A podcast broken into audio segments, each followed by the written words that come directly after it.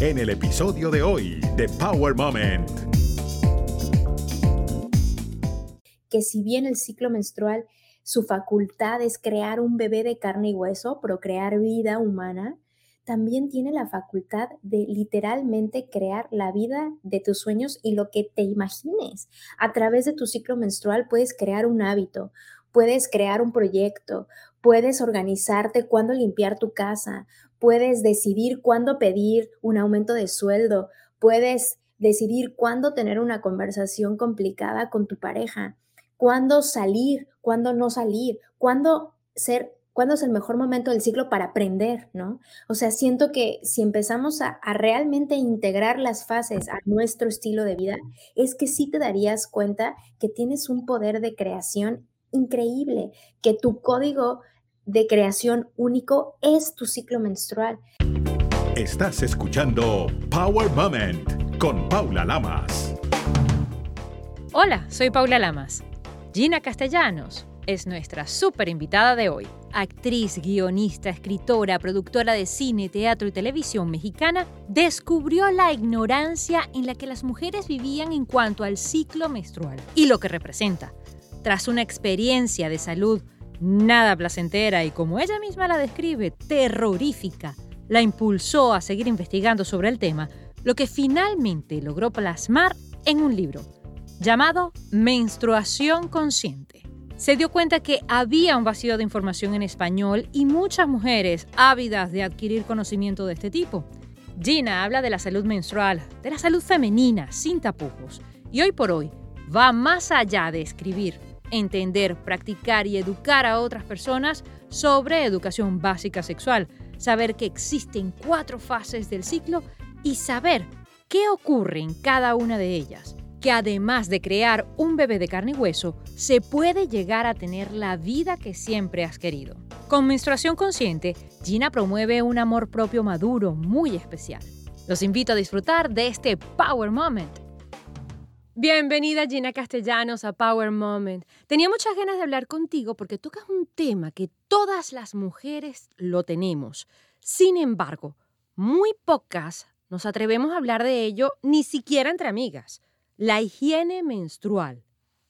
Pues no, de entrada siento que no es nuestra culpa. No hay suficientes recursos de información y suficiente compartir la información para que podamos hablar de esto sin pena, sin temor, sin miedo, sin asco, si no hay una educación sobre la importancia del ciclo menstrual como un barómetro de salud y luego también como un camino al autoconocimiento, pues difícilmente tenemos un punto de referencia donde podamos compartir entre amistades, entre amigas, cómo nos sentimos, ¿no? Aquí la, la, la cuestión es darnos cuenta que no es nuestra culpa, que no es nuestra culpa que no haya habido esa educación, pero que hoy por hoy pues hay más recursos de información y personas menstruantes empujando el mensaje para que estos recursos de información estén disponibles para todo el mundo, ¿no? La educación menstrual a nivel global siempre ha estado atada al privilegio al privilegio de que tengas el acceso a la información, que hables quizá un segundo idioma para que puedas tener y recibir esos libros o, o, esas conversaciones, ¿no? Entonces un poco acá la onda es no sentirnos mal por lo que ya se ha hecho antes, sino más bien saber que hoy por hoy puedes encontrar la información si así lo decides y, si así es tu deseo. En tu caso, ¿cuál fue el disparador para comenzar a hablar de esto? Pues la primera creo que un poco mi propio mi propia curiosidad y mi propio camino por sanarme. Tuve una cistitis crónica como de 10 años durante mis 20 que se me quitaba, pero me regresaba, se me quitaba y me regresaba. Y entonces intenté pues todas las, todas las formas de poder quitarte una infección de vías urinarias que pues si alguna vez te ha dado es realmente algo terrorífico. Entonces, en mi camino de, buscar diferentes alternativas, me di cuenta que, muchas de, las razones por las cuales eh, tenemos como una relación incongruente con nuestra sexualidad es porque no sabemos realmente cómo funciona el ciclo menstrual.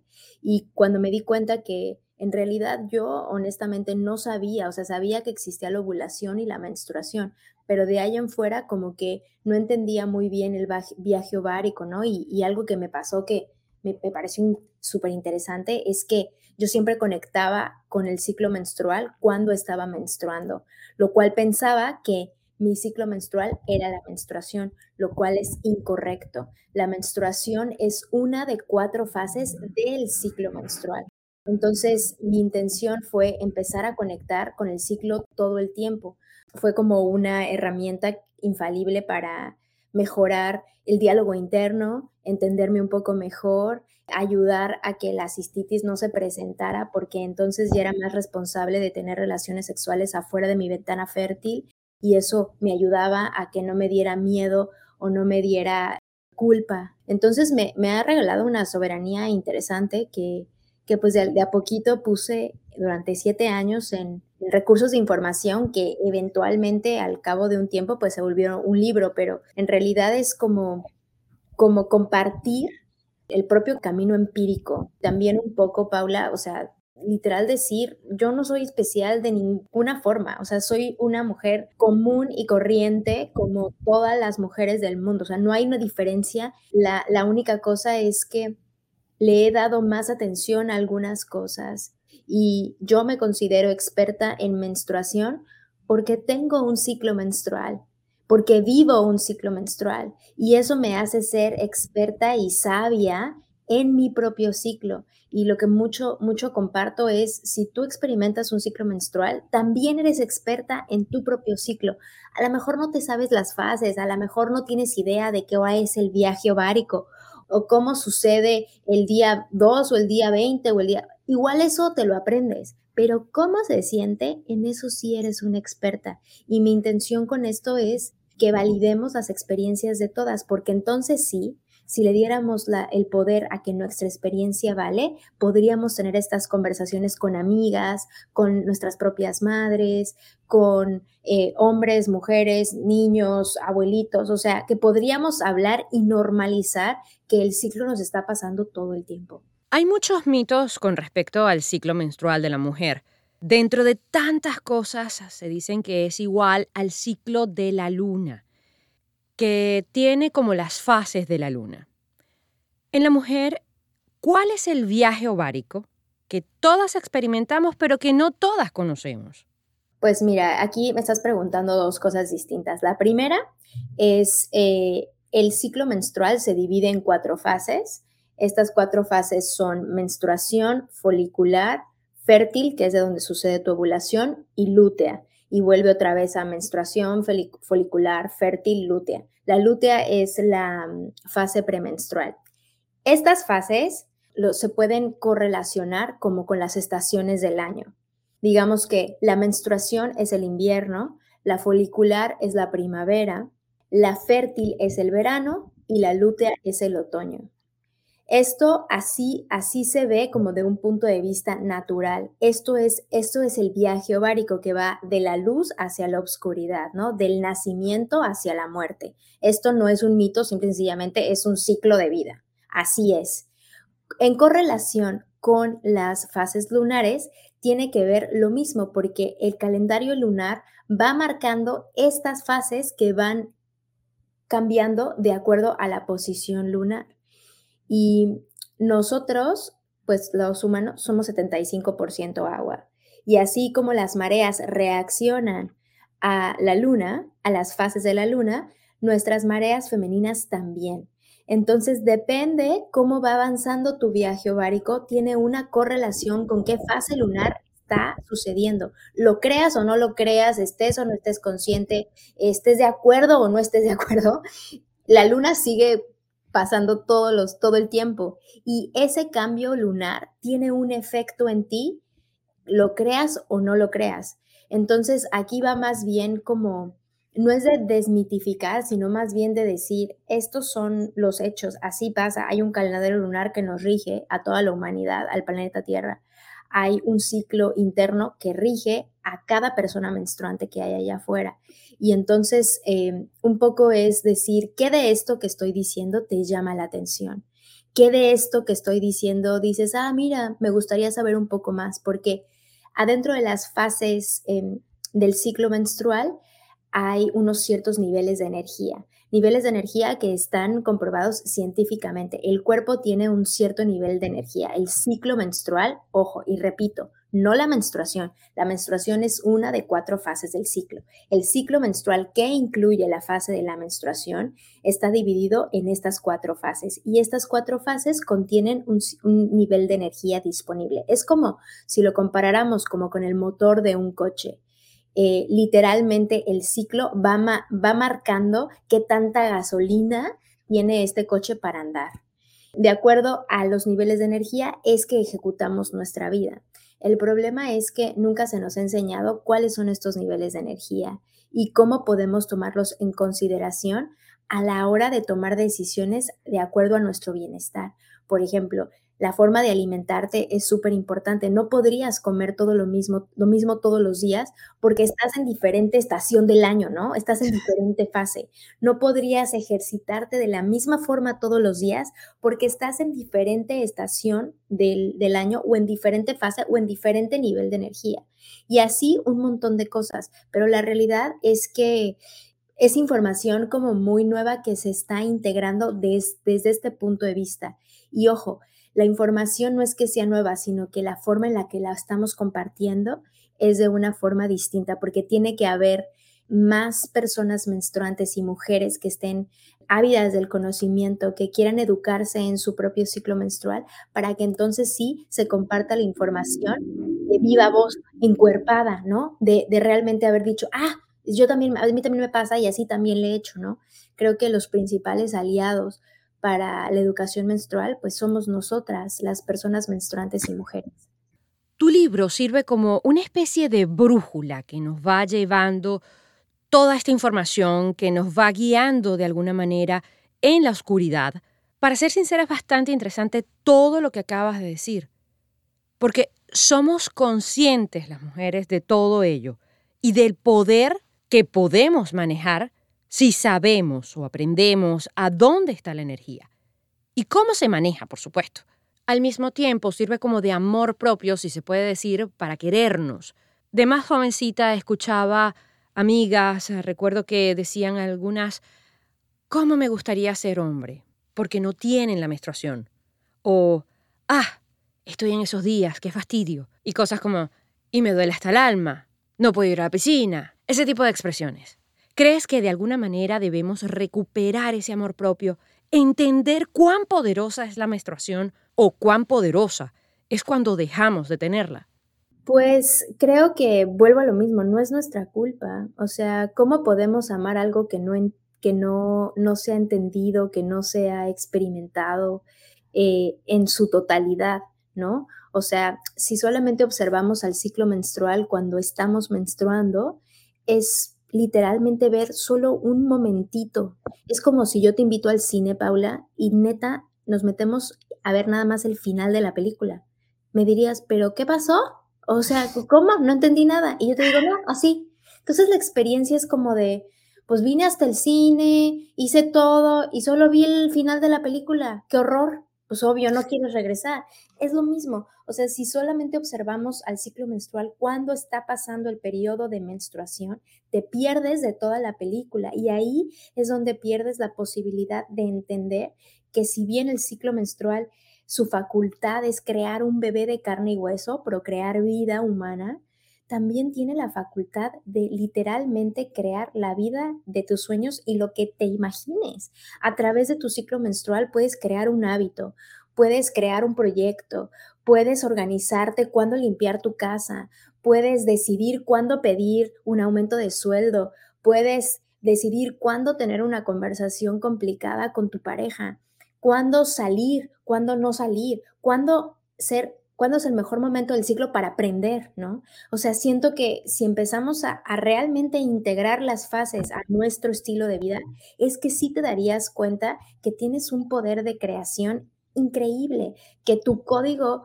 de creación único es tu ciclo menstrual, que hoy por hoy todas las decisiones que estás tomando están ejecutadas por medio de tu ciclo menstrual, estés o no estés consciente. O sea, el ciclo menstrual no es algo que te puedas quitar, o sea, no es un suéter, lo, lo traes puesto.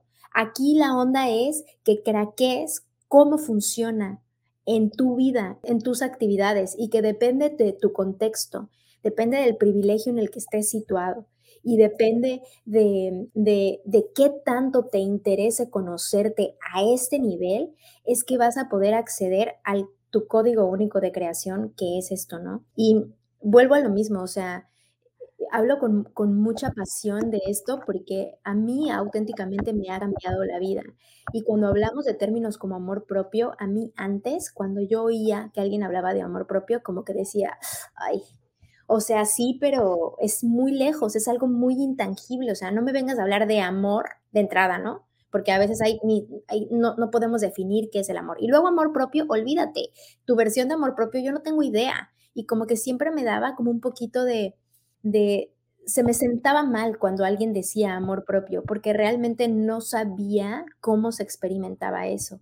Y no fue hasta que conecté con mi propio ciclo que entonces sí pude empezar a observar todas las mujeres que soy en una, a entender que cuando hay presencia o ausencia de diferentes hormonas, cambio de forma de ser y de personalidad radical, que me, que me aprecio en la oscuridad como en la, en, la, en la luz, que a veces puedo ser la más linda y la más dadivosa y, la más... Em, la, persona más cálida y al mismo tiempo puedo ser la más ermitaña, la más cortante, la más impaciente y que esa toda en estas dos soy, que no que no dejo de ser yo por tener un estado de ánimo que está bien filtrado por el ciclo, ¿no? Entonces como que ayuda mucho a entender eso y eso sí, mi querida Paula, te da una, un mapa real para el amor propio maduro, el amor propio que no se va, no va y viene, sino uno que se mantiene sustentable porque está regido por el respeto, el respeto que hay y que se gesta por los niveles de energía que tienes disponible, donde entonces sí te vas a empezar a respetar para decir, cuando no tengo energía, puedo decir no a este plan y no nada más decir no afuera me dice sí a mí misma, sino que también provoca una confianza con mi cuerpo, donde a mi cuerpo no lo obligo a hacer algo más de lo que no puede dar. Y entonces ahí sí, no hay un momentito de, uy, ¿cuánto me damo? No va así, sino ahí es más bien un momentito donde digo, wow, estoy haciendo tiempo para el descanso. Y el descanso que va sin culpa, porque se entiende de, de que es un, es un motorcito y que no tiene gasolina y ya no hay como, como espacios para sentirnos mal, para ser este people pleaser, como que se entiende desde otro lugar. Pero para llegar a ese entendimiento de diálogo interno, pues se requiere educación. Y creo que ahí es donde a veces como que perdemos, perdemos de vista que, que lo único que hace falta es el recurso de información, es que lo recibas y que estés abierto a recibir. ¿Qué es lo más bonito? Fíjate, lo que acabas de decir es como un poco la canción de Pink, Ups and Downs, que nos da a todas, por supuesto, pero al mismo tiempo es entender cuándo estás arriba, cuándo estás abajo, un poco predecir de lo que te va a ocurrir y entender tu ciclo. Puedes ir planeando mejor, respetándote más, porque así no fuerzas las cosas, así no fuerzas a tu cuerpo, porque tu cuerpo te lo está diciendo. Perdóname que te interrumpa para redondear esto que acabas de decir. Es real que el mundo no considera la ciclicidad femenina y no es como que le vas a decir a tu jefe, ahorita no puedo porque estoy en mi etapa premenstrual, no lo voy a hacer. O sea, es obvio que hay cosas que no se van a poder ajustar a tu ciclo, eso es una realidad. Pero hoy por hoy existen formas en las que lo que sí está en tu control pueda estar filtrado por esas, por esas decisiones. Mira, te voy a dar un ejemplo muy básico. Yo aplicaba la de procrastinar y dejar todo hasta el final, porque según yo, trabajaba mejor bajo presión, me salía más padre, este, lo podía entregar mejor y era como algo que hacía, ¿no? Procrastinaba y al final lo dejaba. Y después, cuando empecé a conectar con el ciclo, me di cuenta que durante el periodo menstrual, bueno, desde la, parte premenstrual, que es la etapa lútea, y el periodo menstrual, la energía corporal va en decremento hasta ya no tener nada de energía. Entonces imagínate que yo procrastinaba todo el mes y dejaba todo hasta el final para que justo cuando me estoy en la, en la última etapa de la parte premenstrual y menstruando, que es cuando no hay energía, yo quería entregar todo. Eso sí está de locos, eso sí está de falta de amor, falta de, de, de atención personal. O sea, ¿por qué hacía eso? ¿Por qué me permitía dejar todo hasta el final cuando auténticamente ya no tenía energía. Entonces, cosas tan absurdas como esa, que parecen absurdas pero no lo son, hacen una concatenación de eventos fallidos que vas por la vida con el ciclo, o sea, el ciclo te sigue pasando y haz de cuenta que tú lo que haces es que le pasas por encima.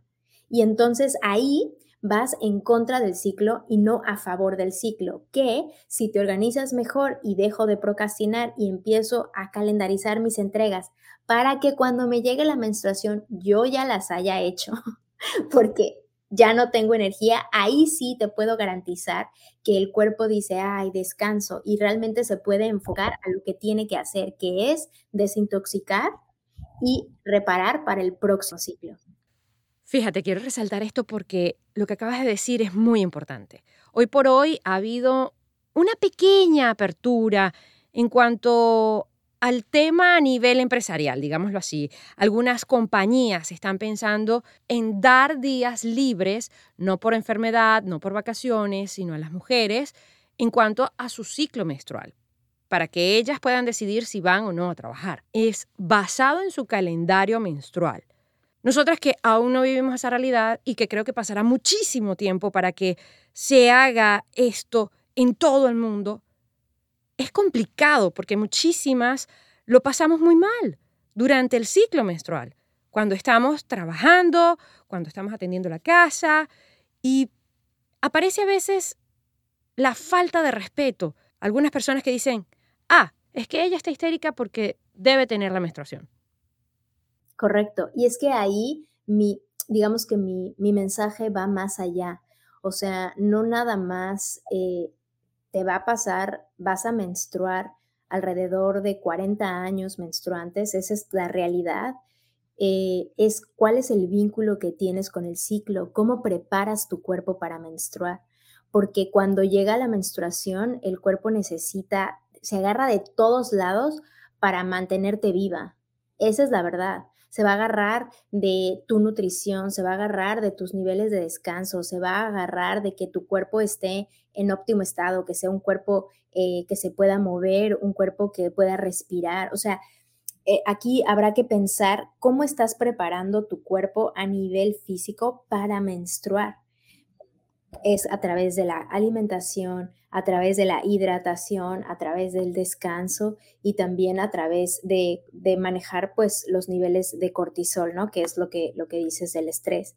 Pero vuelvo a lo mismo, o sea, esto tiene que ver con un privilegio total.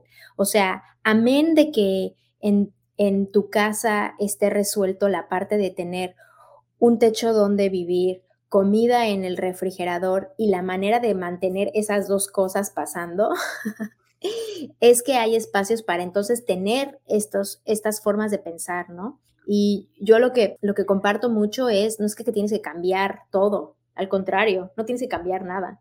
Yo, yo soy más de la idea de observar que el alimento, por ejemplo, hay dos tipos de alimento, el alimento primario y el alimento secundario. El alimento primario son todos tus consumos, lo que ves, lo que oyes, lo que dices, las conversaciones de las cuales eres partícipe, a quién sigues en social media, las series que ves, los libros que lees, eh, en fin, todo lo que consume en tu sentido.